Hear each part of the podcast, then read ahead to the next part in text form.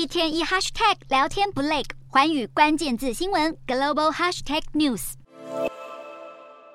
美国劳动部三日公布，八月的职位空缺数由七月的八百九十万增至九百六十万，远高于市场预期的八百八十万，反映劳动市场人力需求依旧强劲。而与此同时，共和党众议员盖茨指控议院议长麦卡锡无法代表共和党核心利益，发动罢免成功。美股四大指数全部惨跌。道琼指数大跌四百三十点九七点，收三万三千零二点三八点；纳斯达克狂落两百四十八点三一点，收一万三千零五十九点四七点；标普五百直坠五十八点九四点，收四千两百二十九点四五点；费半指数暴跌七十二点二七点，收三千三百七十六点五八点。欧洲股市方面，美国公布的职位空缺和劳动力调查也引发股市不安。同时，美债殖利率继续增值，十年期殖利率创十六年新高。欧洲三大股市皆跌作收，英国股市下跌四十点五六点，收七千四百七十点一六点；德国股市跌落一百六十二点零零点，收一万五千零八十五点二一点；法国股市大降七十一点一一点，收六千九百九十七点零五点。